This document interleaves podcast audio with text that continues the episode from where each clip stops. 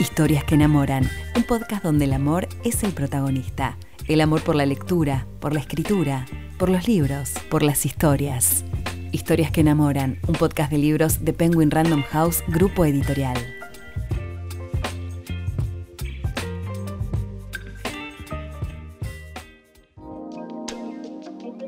Mi nombre es Lucía, soy lectora, fanática de las historias y los libros y host de este podcast. En cada episodio voy a estar conversando con otras y otros apasionados, tanto por la lectura como por la escritura, para conocer más sobre las novelas que tanto nos transformaron. Te invito a que me acompañes a descubrirlas y a enamorarte en cada capítulo. Hoy vamos a conversar con un editor y una escritora sobre mujeres que escriben sobre otras mujeres. Soy Magda Taktachian, autora y periodista, y mi relación con los libros es algo extraño, como creo que bastante extraña ha sido mi vida y que recién ahora como autora puedo empezar a entender. ¿Por qué digo extraña? Porque yo empecé orientada hacia las ciencias exactas, era lo que me gustaba y también lo que se alentaba en mi hogar familiar. Yo soy descendiente del pueblo armenio. Soy armenia, mis cuatro abuelos son sobrevivientes del genocidio armenio. Y lo digo esto porque hay en nuestra familia, en nuestra historia, un hecho de lesa humanidad que fue naturalizado y silenciado. Y en mi hogar, mamá era socióloga, se hablaba del mundo de los libros en forma académica. Mamá era una gran académica, era socióloga. Y papá, los libros, la literatura, estaba presente a través del arte, a través de los libros de arquitectura, a través de las pinturas. Después estudié ciencias exactas y mi camino empezó a derivar hacia el periodismo y el periodismo me llevó a las letras. Yo soy Genaro Press, editor en Penguin Random House eh, y mi relación con los libros empezó hace ya muchos años, primero leyéndolos por diversión y placer y ahora leyéndolos profesionalmente, pero con la misma pasión y el mismo disfrute de cuando empecé a los seis años. Bueno, cuando pensamos el capítulo de hoy, a propósito del mes de la conmemoración del 8 de marzo, buscamos dedicarlo a mujeres que escribieron y reivindicaron a otras mujeres. Y en general pasa que cuesta bastante pensar en ejemplos, ya que hay pocos conocidos, pero bueno, la idea es invitarlos a hacer ese ejercicio juntos, así que quería saber cuál o cuáles fueron las primeras historias de mujeres escritas por mujeres que leyeron y bueno, también de qué se trataban, cómo eran esas protagonistas. En mi caso yo empecé a leer, siempre digo, de grande. De grande quiere decir a los veintipico, cuando estaba en ciencias exactas. Yo estudiaba meteorología y creo, estuve haciendo memoria, que uno de los primeros libros y autora que me marcó fue Isabel Allende. Y me parece, no me acuerdo bien exacto el, el orden, pero sí me acuerdo de haber leído Paula y que realmente me marcó muchísimo cuando yo ni siquiera pensaba en dedicarme ni al periodismo ni a la literatura, me atrapó ese hecho real, narrado de forma literaria y la forma de transformar la muerte en vida. Hoy lo puedo decir así. Yo en ese momento lo sentía, lo sentí leyéndolo. Hoy le puedo poner palabras. Y esa fue también mi transformación. Es, sigue siendo mi transformación. Yo creo que empecé mi transformación de la mano de Isabel Allende. Después leí El Plan Infinito de Isabel Allende, donde ella cuenta con ese humor que tiene, cómo hizo para enganchar, vamos a decir una palabra argentina, digamos, a William, que fue uno de sus, no sé si el segundo, el tercer marido. Y me acuerdo en una de las últimas entrevistas, cuando ella cumplió 80, que decía que cambiaba de marido cada 20 años, contaba de su último matrimonio con un americano que se fue a vivir a, a California y decía, todavía tengo tiempo para un marido más.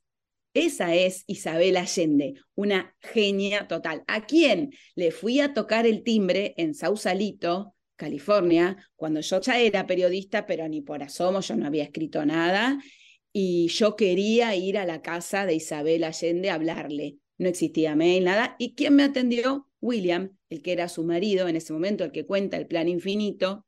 Isabel no estaba. Yo la esperé, me senté ahí, le escribí una carta y estuve un rato largo ahí. Y bueno, y todavía sueño con conocerla a Isabel. La, la admiro mucho como, como la mujer que es y y todo lo que representa, su historia. Bueno, y de amor y de sombra. Después leí toda su obra. Yo también, el primer recuerdo que tengo de haber leído a una autora mujer es Isabel Allende. Eh, saqué un libro de, de, la biblioteca de mi abuela que era de amor y de sombra. Recuerdo que, que me gustó mucho. Recuerdo también a su protagonista femenina como una mujer valiente, ¿no? Que se atrevía a, cobijar a ese guerrillero que, estaba luchando por, por, la libertad de Chile. Eso fue como el primero. Y después, más para acá, me parece que últimamente lo que pasa es que hay más escritoras mujeres. Entonces, estoy leyendo últimamente más mujeres. Después también descubrí a Silvina Ocampo y sus cuentos, que me parece increíble, y también cómo fue ensombrecida, porque no creo que haya sido ocultada, sino ensombrecida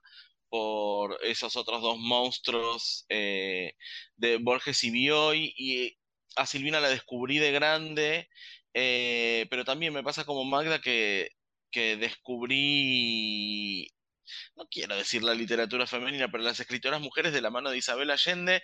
Después leí otros, pero como que, como quien dice, el primer amor o el corazón lo tengo ahí con, con De Amor y de Sombra. Mm. Y tengo mucho, creo que tengo algún ensayo, ¿no? o sea, ahora me, acuerdo de eso, como Silvino Campo, Lucía Berlín. Tengo uno más que lo descubrí, yo viví este tiempo en Madrid y leía mucho que también me marcó, es de Aya Miró y se llama La hija del Ganges. Tiene un emparentamiento con No me olvides porque es una, él es la, propia historia de Aya Miró, que nació en la India y la adopta una familia de Barcelona.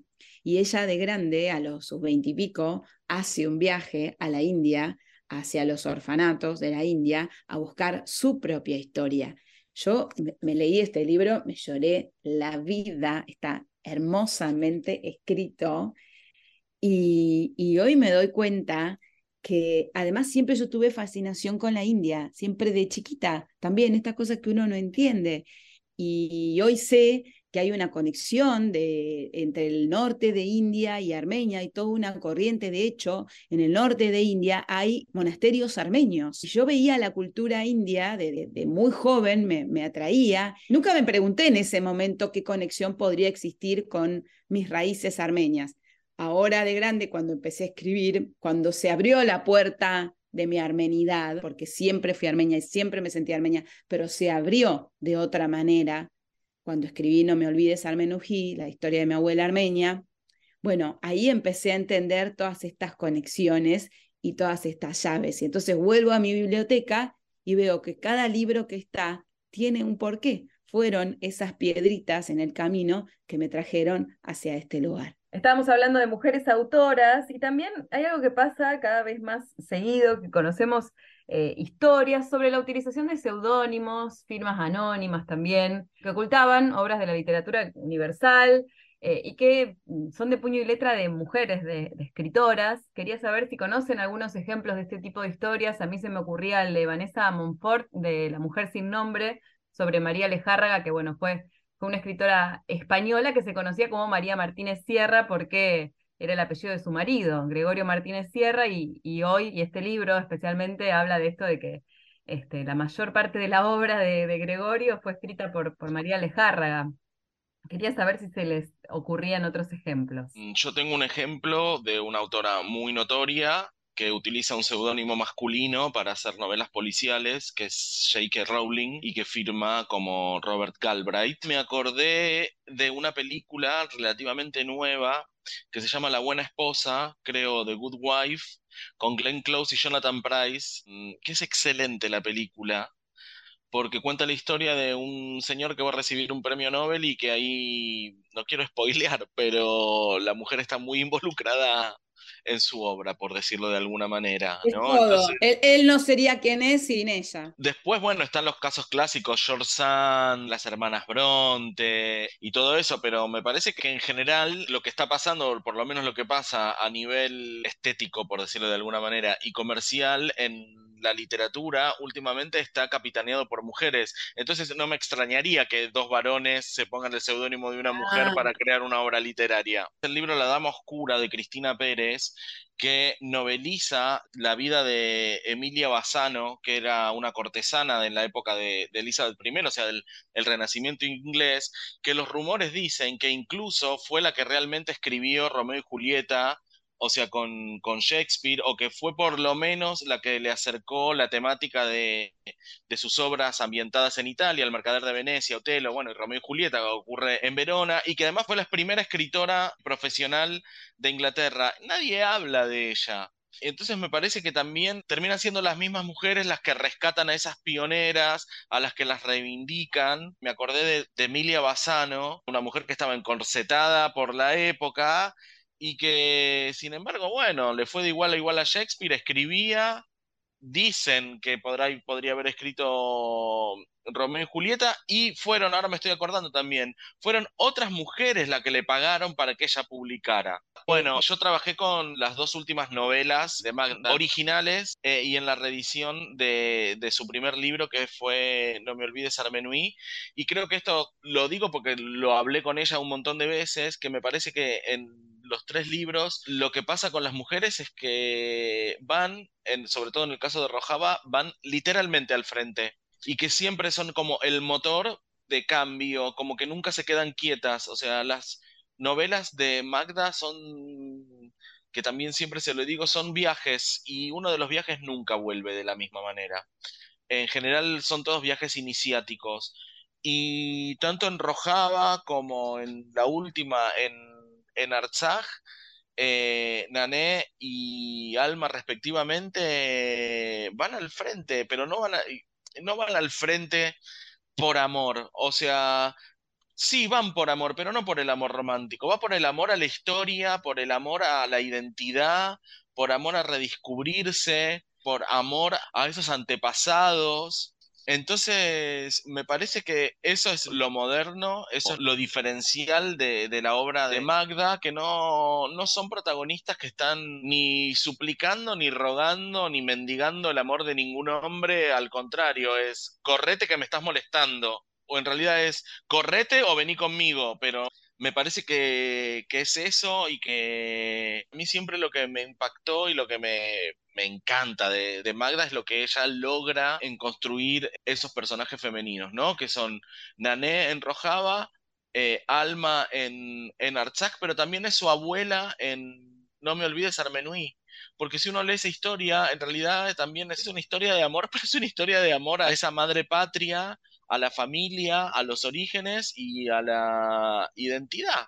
Eso, o sea, es como un amor con, si hay algo más grande que mayúscula, sería como, como eso. Bueno, en general ahí estaba hablando de las protagonistas de, de Magda y Magda, la, la, idea era también que vos puedas comentar, un poco lo, lo estuviste haciendo durante el capítulo, eh, cómo te inspiraron los diferentes autores y autoras que leíste en tu carrera, pero también queríamos que nos cuentes cómo son tus, tus protagonistas, en qué te basaste para, para escribir todo esto que un poco también adelantaba Genaro. Bueno, coincido bastante con Genaro, eh, quizá no sea raro porque acá somos editor, eh, autora, entonces tenemos un vínculo muy especial que hemos ido construyendo. Coincido con vos, Genaro, en que mis mujeres, y cuando hablo mis, de mis mujeres, son las mujeres que me habitan, las mujeres de mi familia, y las mujeres que construyeron mis personajes. Y al principio hablamos de Armenují y Genaro decía recién de mi abuela, que es ese amor totalmente en mayúsculas, que trasciende, que no es eh, la casa con Z y con S de un varón, de un hombre o de una pareja, sino es vení conmigo y si no, hacete a un lado porque me estás molestando. Voy hacia adelante, voy hacia la raíz, voy hacia el centro de mi propio deseo. Y eso es construir el propio deseo, hacer pie con el alma, con ese motor que nos late en el centro del pecho. Ese es el verdadero viaje de la vida y donde la muerte no existe. La única muerte es el olvido.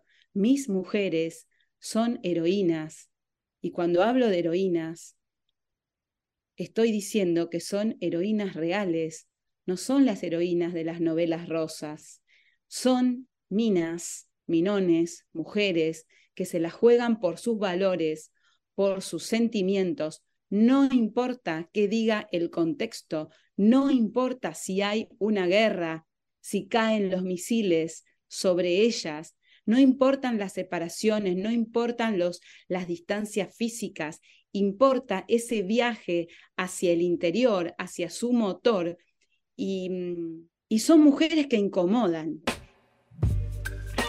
Historias que enamoran es un podcast de Penguin Random House, grupo editorial.